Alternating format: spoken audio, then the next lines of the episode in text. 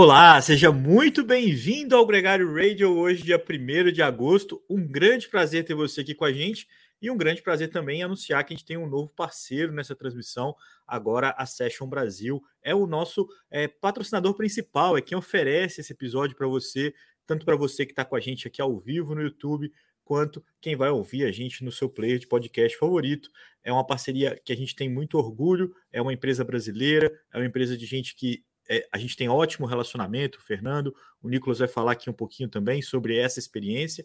É um programa que a gente começa é, repleto de alegria, porque tem também a, o Tour de France feminino, tem também as provas, inclusive a gente teve a vitória do Sérgio Guita, acabou de ganhar aqui é, na volta da Polônia, mas também é um dia de pesar, é um dia também de render homenagem a uma perda importante para o ciclismo brasileiro, a morte precoce do João Paulo Diniz, é, um, uma pessoa muito envolvida e com grandes projetos, até alguns que a gente nem sabia tanto, um pouco mais, um pouco menos, muita gente lembrando dos momentos com ele na Funvic, mas eu lembro também do projeto com a Flying Horse, é, lá atrás, no início dos anos 2000, a equipe que deu sequência a Caloi por um período, foi uma das equipes principais quando eu acompanhei, comecei a acompanhar ciclismo, teve também a participação dele no Race Across America, é, abrindo aí uma cena que acabou sendo é, muito é, seguida até hoje aqui no ciclismo brasileiro, uma morte surpreendente, né, um infarto,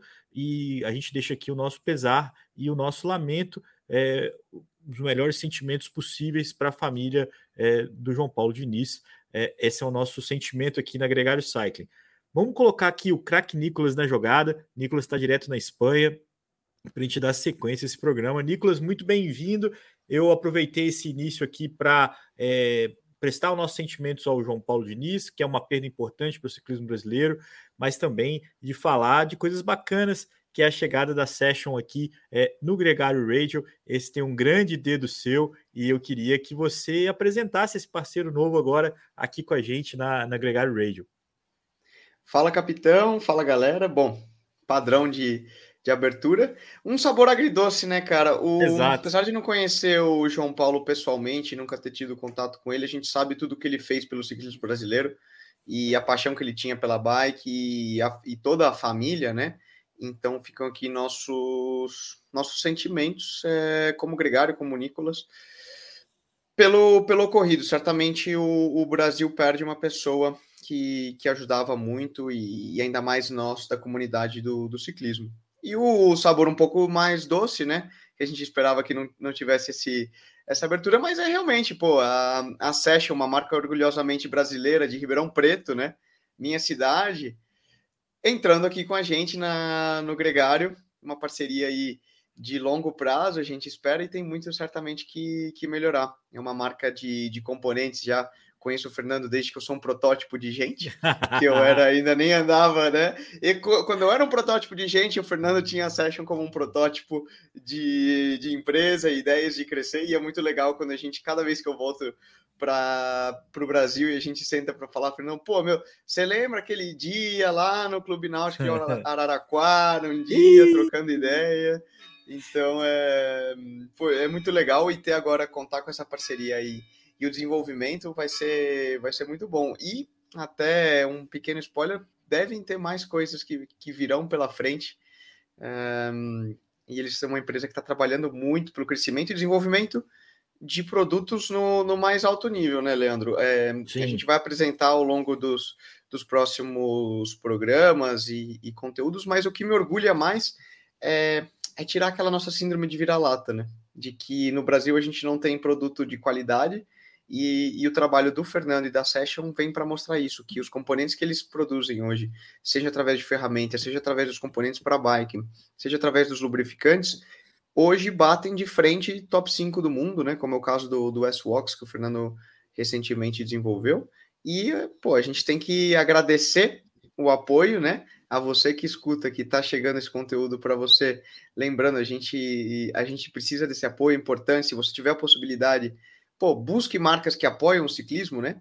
Estavam é, falando do João Paulo também, tudo que ele fazia como empresário, mas também pelo ciclismo. Nós também temos um papel em, em apoiar quem nos apoia. E, e depois, na, na continuidade e desenvolvimento de, de todo o projeto. Então vamos lá, pô. Começando. Vamos lá. Fechamos o Tour de France e abrimos o segundo semestre e com o pedal, pedal direito, sprintando bem. O pessoal já está comentando aqui todos esses temas que a gente tem falado. Agradecer todo mundo que está comentando. Se você está ouvindo esse programa sem ser ao vivo, comente mesmo assim, deixe seu like aqui no YouTube, é, deixe a sua avaliação no seu player de podcast favorito. São pequenos gestos que também fazem muita diferença para a gente. É, se inscreva nos canais, é, enfim, todo esse processo que é muito bacana não custa nada e ajuda muito a gente. É, Nicolas, você falou que o Tour de France terminou, mas esse domingo, inclusive, essa segunda-feira, toca o sino na Espanha, porque. Esse é o segundo. É o, é o dia 4, né? É de 5 e 4, é. né? Meio-dia e 4 aqui no Brasil. É, o Tour de Femme. O Tour de Femme, Nicolas. Esse é o título do nosso podcast dessa semana, porque foi muito legal a, a primeira edição do Tour de France feminino. Foi impressionante. Ainda bem que eles guardaram as montanhas para o final, porque criou pelo menos um, um, suspense. Não foi um clima de festa que se fosse antes é, a vitória, como a Van Vluten ganhou ali nas duas etapas de montanha, tanto no sábado quanto no domingo, com uma autoridade tão impressionante é, que até parece que as outras não estavam andando bem. Estavam andando bem, gente pode conferir no Strava o tempo de subida é, das meninas, é, das, das mulheres desse Tour de Femme, é, parelho, melhores do, do que a última participação né, em 2014, da, da, última subida do Tour de France, é, do Tour de Femme, na etapa de sábado, é, tanto quando a Annemiek van Vleuten está no top 10 é, entre homens e mulheres. Então, assim, andaram muito, é, impressionou, e eu acho que a gente tem um saldo extremamente positivo do que foi essa primeira edição, né, Nicolas? Meu, eu acho que nós fomos verdadeiros como que eu posso falar, mimados por ter por ter a oportunidade de assistir dois tours tão legais. O masculino Exato. fechou muito bem, mas o feminino foi melhor ainda. Essa aqui é a minha definição. E aqui, por exemplo, é. era brigar, meu, terminou, terminou a rotina do treino, a gente ou não, tem que chegar para assistir o, a etapa porque é sensacional. É uma corrida muito legal e eu acho que o mais interessante foi que o nome Tour é muito forte, né, Leandro? Isso. Fale o que fale. É, o tour é o tour e o resto é coisa de bicicleta, né? Como você mesmo me cornetou alguma vez. Mas ele tem isso, trouxe essa atenção midiática a nível global. Eu vejo e falo com, com amigos de, do meio de prensa, né, de mídia, de outros canais é, a nível mundial. Por exemplo, Velo News mencionou essa semana que eles têm é, rates de leituras diárias é, mais elevados do que durante o Giro de Itália masculino, por exemplo, ao longo dessa semana, uhum. mostrando o interesse e cobertura que houve porque foi muito legal, foi um grande show e o nome Tour atraiu muita gente. E eu acho que o ciclismo feminino, os, a bicicleta como um todo, né? Não vou falar nem separar por sexo, soube aproveitar muito bem. É. Porque foi um show. As meninas deram um show de competição. A gente teve muita gente se perguntando: nossa, tem muito, tem, tem muito isso. A gente pode até entrar no detalhe do porquê disso, do porquê daquilo. Mas o âmbito geral é que uma corrida de bicicleta, um Tour de France, é um show, ele vem para entreter. As meninas entregaram. Deram um belo show, foi super legal de assistir e emocionante até o último, é. o último minuto. Foi, foi, foi exatamente isso aqui, o, as pessoas comentando que o John Correia falando que é na montanha que as coisas se decidem. Isso é muito legal, isso é fato. A Annemiek van Vleuten já tinha visto no Giro Doni, ou até mesmo no, na Volta à Espanha do ano passado, quanto que ela tem uma, uma vantagem, uma superioridade, principalmente nesse conjunto é, é, como uma voltista, ela tem esse, esse talento e é, tem uma supremacia que ela acabou de impor, Nicolas. Repetindo o que o Froome é, fez no passado recente, que ganhar a Volta, Giro e Tour não é no mesmo ano, mas ela tem os três. Ninguém duvida de que ela pode ganhar de novo é, a Volta logo mais, no final do mês, no início de setembro ali, inclusive com a participação da Tota Magalhães. A gente vai falar disso daqui a pouquinho, porque tem novidade na equipe da Tota. Mas o que eu queria dizer é que a gente teve um enredo muito legal, porque a gente teve duas vitórias da Lorena Wibbs no sprint, a gente teve duas vitórias da Mariane Voss, Mariane Voss vestida de amarelo, uma, a maior ciclista, a ciclista mais vitoriosa do ciclismo mundial, é, abrilhantando esse evento e dando um gostinho, porque a, a Van Vluten falou depois, assim, depois que eu vi a Mariane Voss vestida de amarelo, eu falei, cara, eu preciso vestir essa camisa também. Então, assim, é, é toda uma construção que permitiu que a gente pudesse é, ter uma prova que agradou todo mundo também. Né? A gente tem, eu falei, Lorena Vibbs com a DSM com duas vitórias, é, talvez a melhor sprinter da atualidade. teve também a melhor francesa da equipe dela, a Juliette Labou, que terminou em quinto, teve a, a SD Works, que é a equipe que dominou o ciclismo nos últimos anos, é, feminino, e conseguiu uma vitória muito legal com a Marion Husser, conseguiu um pódio com a Demi Vollering, conseguiu a camisa de bolinha, a própria Canyon SRAM, que conseguiu com a Nilma Doa é, um pódio e a classificação por equipes. Então todo mundo conseguiu. A Trek salvou ali uma camisa branca com a melhor jovem, a, a holandesa, que é uma grande promessa, é, que eu ainda pronuncio o nome dela errado, então eu vou ter que ler aqui para falar.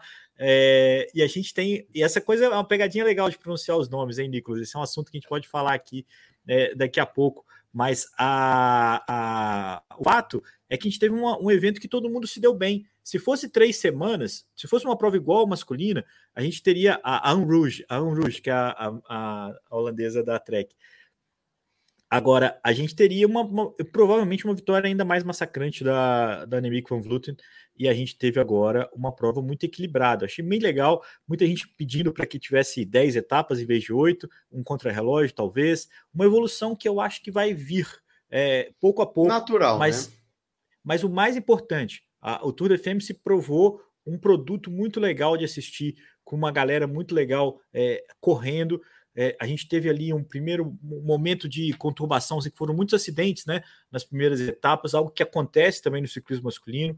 E eu, e eu fiquei numa dúvida, Nicolas, se era pessoas que estavam é, realmente impressionadas, que tinham muito acidente é, no Tour de France feminino, ou se eram pessoas que estavam assistindo um Tour de, uma prova feminina com, com tanta intensidade pela primeira vez. Não era, não era o, o ciclismo que estava tendo mais acidente, era a galera que estava focando o olhar para esse tipo de competição. São muitos motivos esses acidentes. Eu acho que esse é um dos assuntos que você pensou em, em falar um pouquinho também. É, não é uma causa única, não é só porque as meninas não têm habilidade para andar no pelotão. Acho que é o contrário, não, é a tensão, não, não, é a ansiedade. E, e, cada motivo, cada tombo teve uma consequência.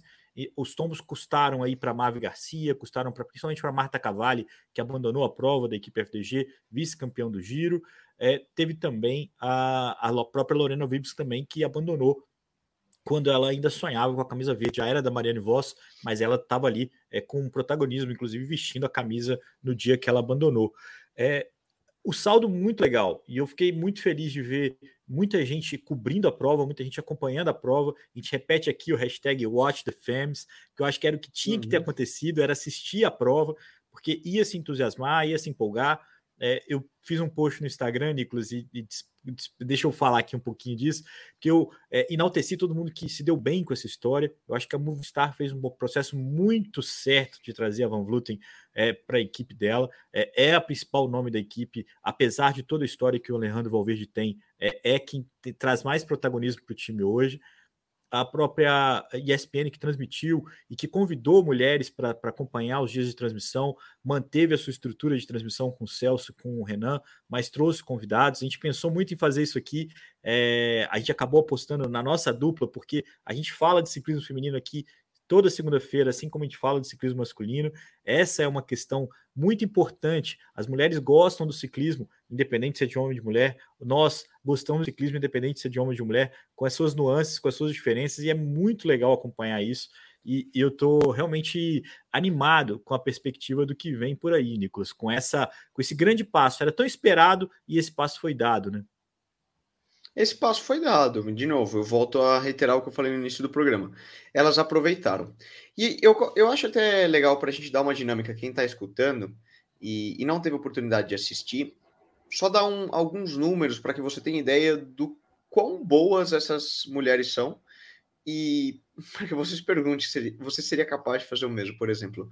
Você mencionou a questão dos sprints. Você sabe quantos watts a Lorena Weaves chega a fazer, chegou a fazer em alguns dos sprints, dados que foram compartilhados por ela?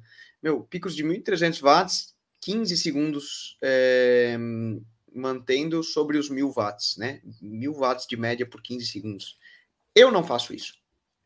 Tá? Te garanto. É. Não, pode exato. entrar no meu training, pode entrar no meu Training Peaks, Pergunta lá para o Rafa Fossarella. Nico, uh, Rafa, põe aí os, os, números de sprint do Nicolas. Não chego nisso. Você olha os números de Annemiek van Vleuten quando ela atacou é, na etapa de, do Grand Ballon. A meia, subiu meia hora a 5.3, 5.4 watts por quilo. E depois voltou a repetir, e depois voltou a repetir em é. segmentos de 30, 40 minutos.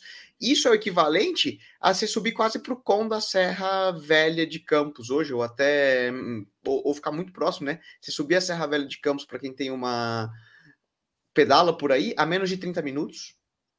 Cara, é rápido. Essas meninas são muito boas, e isso é certo. O que a é. gente enxerga ainda no pelotão profissional feminino, e eu, e eu falo também para muita gente, o ciclismo feminino que a gente enxergou correndo nessa semana é o ciclismo masculino dos anos 70, 80. Do Ed Merckx, talvez um Bernard Hinault, um Greg LeMond e etc. E não entenda isso como uma crítica, entenda isso como constatando o fato de por que é tão legal ainda existe uma Sim. diferença média no pelotão masculino e feminino muito alta, Leandro. Masculino e feminino, desculpa. Da, da melhor é, para pior, né? Do... Pra, pra, pra, da primeira para a última, Exato. né? O gap é muito grande. O, o, gap é muito grande, na medida que você tem meninas que são muito boas, Lorena Weaves, Marianne Vos, Demi Vollering, Anna van der Breggen, como era, Annemiek van Vleuten. Então você tem 15, 20 que são sensacionais, como eram no seu tempo Ed Merckx, Bernardino, Greg LeMond, blá blá blá. Logo, você tem esse nível médio, né? Vamos pensar do vaso, é, se você for afunilando, né? Essa parte intermediária, o nível cai muito. O gap é muito alto e depois você tem meninas correndo um Tour de France junto a uma Marianne Vos, junto a uma Annemiek van Vleuten, que vão pensar, né? Falar de, de valores aí. Você pode pensar que o Monimic hoje vai cobrar meio milhão de euros, algo em torno disso por ano. Também não são valores estrondosos se a gente compara com futebol, mas dando uma referência. E você tem meninas que não cobram, correndo o Tour de France, que não recebem nenhum centavo. É. Fazem quase que como se fosse um hobby. O que, só concluir o raciocínio antes de passar a bola para você, Leandro. O, o que isso reflete? Existem meninas muito boas, ótimo, sensacional. Mas o ciclismo feminino ainda não tem uma condição de oferecer às mulheres uma condição de vida fixa de uma maneira abrangente. Você tem poucas equipes que pagam um salário legal, em que a, é, a mulher pode optar por se dedicar a isso, a pessoa, né, independente do sexo, pode se dedicar a ser ciclista profissional, e muitas que não. Entende? E isso é. faz com que o grande pool de talento ainda se restrinja, porque, claro, a menina que vai crescendo não tem uma oportunidade, vamos chegar, chega nesse, vem crescendo através das categorias de base, completa ali seus 18, 19, 20 anos e percebe que ela não tem uma perspectiva de nos próximos 5, 6, 7, 8 anos receber nenhum salário, ela fala, ah, muito legal, mas eu vou ter que trabalhar na minha vida. Que era é. como era o ciclismo antes. O que acontece? Você perde o talento. Na medida que você tem mais equipes, mais provas, mais interesse, mais visibilidade, você tem mais pessoas podendo se dedicar é. àquilo. Mais talentos surgem, o, o, o pool, né, ou vamos dizer, de talentos cresce e o nível médio do pelotão como um todo aumenta.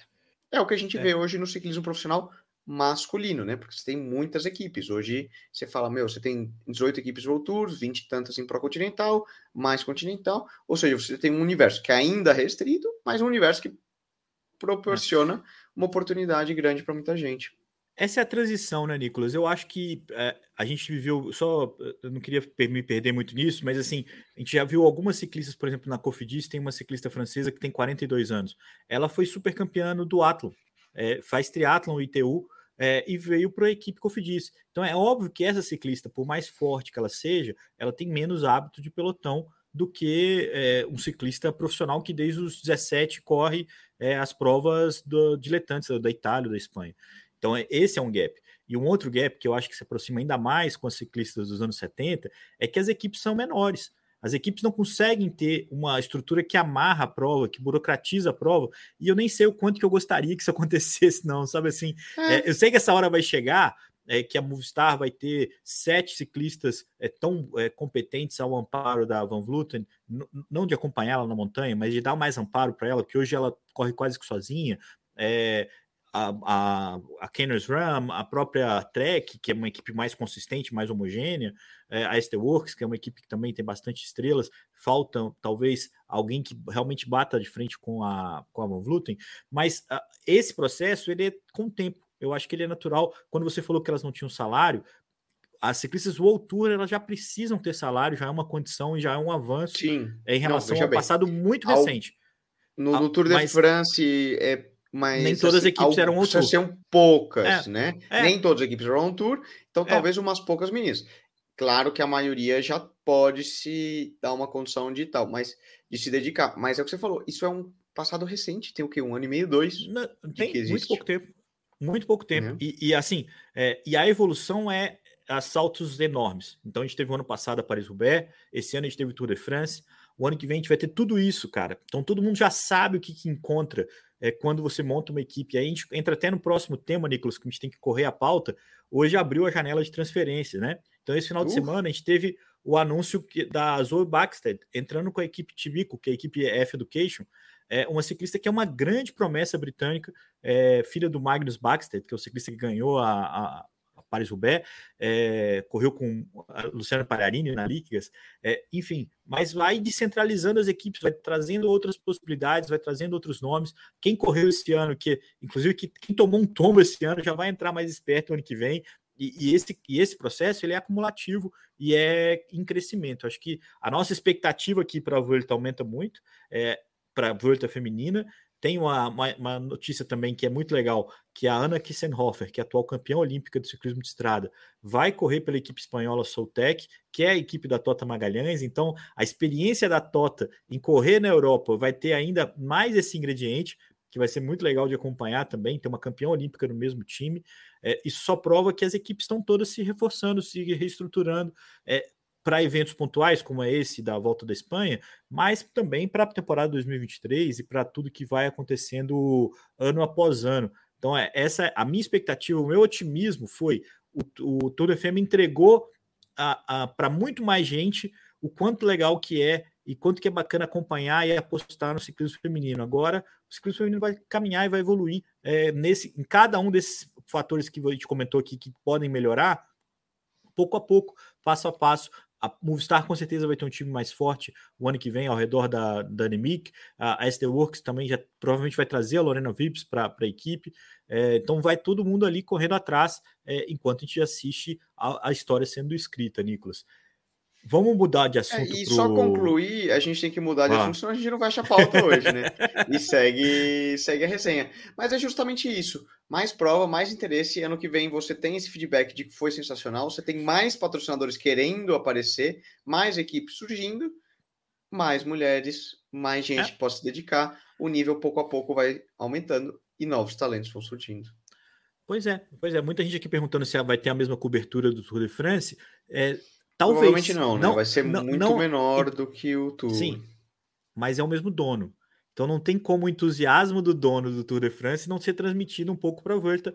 A proporção não é a mesma. Vai ser mais parecido com o que é a Volta do que, do que foi o Tour. É, as, as duas coisas vão se acompanhar nesse pom, sentido. Pom, cornetas. É, não, a corneta não é essa, a corneta é outra. A corneta é, mas a gente vai guardar porque subiu a corneta, subiu a vinheta. Mas o acho que a gente vai ter uma boa, uma boa cobertura da, da do Challenge é, La Volta. Vamos acompanhar. Aqui no Radio vai ter, vai ter muita gente também acompanhando. Não perde, ninguém perde por esperar.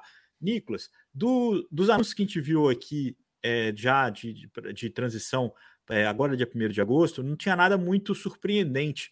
A gente viu Uh, o Ed Dunbar saindo da Ineos para a Bike Exchange, todo mundo já sabia que ele ia sair, porque é um ciclista irlandês que estava ali na iminência de correr uma grande volta algumas temporadas, não tinha oportunidade, não tinha oportunidade, não tinha oportunidade, vai ser um bom reforço para a Bike Exchange.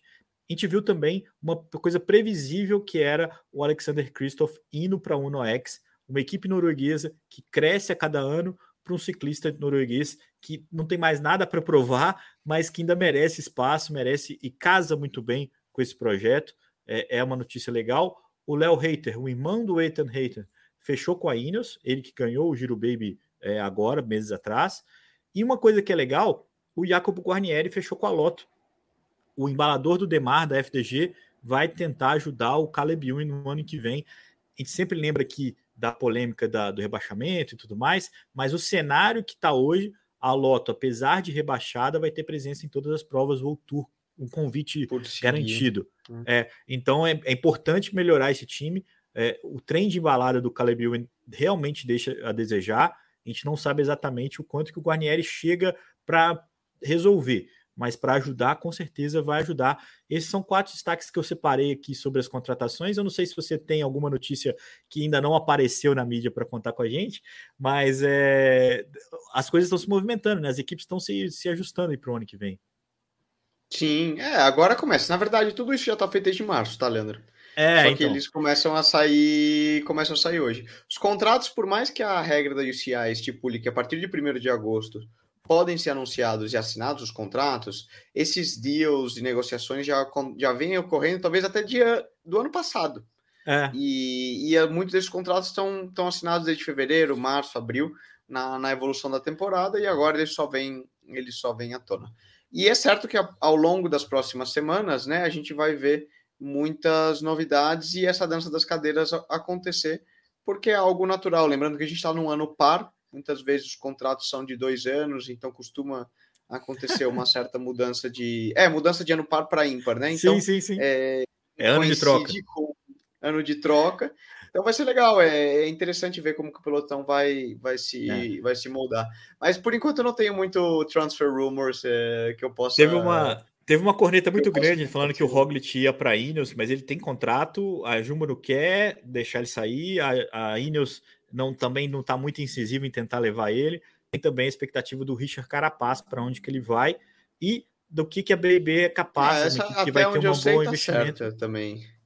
O Carapaz na EF, né? É o Carapaz para IF, junto com o Amador é. e, e, outros atletas. Não tem muitas equipes que ele poderia ir, Leandro. Até por uma questão de restrição de managers. Orçamento. É... Ah, de managers. É, não, de orçamento não, de managers. Ele trabalha com um manager italiano que, que tem um certo nome no pelotão e muitas equipes não trabalham com o manager dele. São bem certas as equipes em que Carapaz poderia ser, as quais, as quais seriam Ineos, Astana, Movistar ou IF. Ele não pode. É muito difícil que ele saia desse pool, a não ser que alguém tivesse realmente muito disposto a trabalhar com é. com a Quadro, que é o manager dele, que tem um, é famoso por ser meio excêntrico. Tem, tem aí suas brigas no piloto. excêntrico, pô, Entendi. Preciso melhor, melhorar meu vocabulário.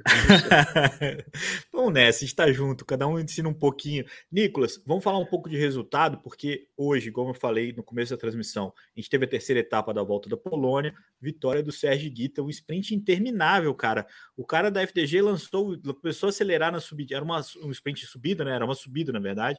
É, e o FDG tava lá, na, o Israel tava ali na ponta, na ponta, na ponta, na ponta, na ponta, na ponta, na ponta. Falei, cara, não vai chegar nunca. Passou a, a placa de 300 metros. O, o, o cara que tava embalando o Carapaz, o. Desculpa, fugiu o nome dele, o, o latino também da Ineos. Abriu, deu não, certo, não conseguiu ajudar o Narvaez. E, e o Igui tá lá na, se, na sexta, na sétima posição. Na hora que o cara acelerou, foi embora.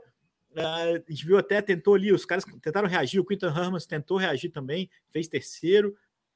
Foi uma chegada muito legal, vale a pena assistir. É, vitória do Sérgio Guita que assumiu a liderança. A gente não falou, mas a gente teve dois sprints anteriores a, a esse dia. Uma vitória do Olavo Kui e outra do Gerben Tischen, uh, dois ciclistas jovens, talentosos, um da Jumbo Visma, o outro da Intermarché, duas, dois nomes que a gente vai acompanhar aí cada vez mais com frequência. A volta da Polônia segue ainda essa semana é, com bastante disputa. Não sei se você tem aí uma notícia em relação ao quanto que o Iguita vai brigar pela geral dessa prova, o quanto que ele já está focado na volta da Espanha, porque tem muita gente que está de olho nessa prova, na grande volta, que está aí é, no horizonte de quem compete essa semana, Nicolas. A gente, tem que, a gente vai falar também das provas espanholas, porque elas são ainda mais aquecimento para a volta da Espanha, né? A gente tem agora, a partir de amanhã, a volta a Burgos. É, teve esse final de semana a clássica de San Sebastián com a vitória incrível do Renko Evenepoel, ao seu estilo, né? Atacou, foi embora, e, e, e os caras que se tentem alcançar. É, teve uma vitória do Ayuso também, que é um cara que tem uma grande expectativa da All Emirates é, em relação à volta da Espanha. É, que, que ele pode ser capaz, se já é hora, se não é vai para uma equipe que poderia ter o Pogacar, mas vai ter o João Almeida de grande líder, mas o Ayuso é uma, uma figura curiosa e, e tem agora também tem um pouco teve a, a experiência do Vinícius, né, na Guesco e, e agora ele larga na volta a Burgos. Castilhão. Essas Castilhão. Não, o Vinícius não larga Burgos. Não larga Burgos? Vinícius não larga Burgos, não. Eita. É Movistar, né, Bidu? É, então. eu olhei a Eu falei para ele antes de falar. Pô, cara, tu. Ele falou: ah, não, não largo mais Burgos. Pô, aconteceu, não. O Valverde vai largar no meu lugar. Pô, você deixou um velho é. aí tirar teu lugar. Assim, você tá mal, né, cara? Pô. Aí não, não. Quem, quem, quem tá mal é pro Valverde vale. Né? É a Movistar que tá, tá colocando o Valverde em tudo, coitado. Tá, tá moendo ele até o último fio para tentar. Tem que marcar pontuar. ponto, né? Não foi o, muito não, bem, mas né, o Vini, não, o Vini não vai correr Castilho León, ele corre Tour de que curiosamente é uma prova que ah. tem um ah. feeling para os brasileiros, porque é patrocinada pela, pelo Elídio, né? Da, da Pela eles fazem as camisas, é, é. Eles fazem as camisas de líder e, e pódio do, do Tour de Lan, que é uma prova tradicional na França também. Mas só concluir, né? Uma curiosidade também. Você sabia que hoje era aniversário do, do Iguita, né? E ele foi lá ah. e venceu a, ah. a etapa. No de manhã a gente estava trocando mensagem. Eu falei, pô, bicho, você é pão duro mesmo, né, cara? Você sempre tá correndo quando eu tô no aniversário para não ter que pagar. E aí ele vai, ah, então eu vou ganhar a etapa para alguém fazer um bolo para mim, né? Dar um champanhe. Você não precisa nem comprar o champanhe. Então, cara de pau.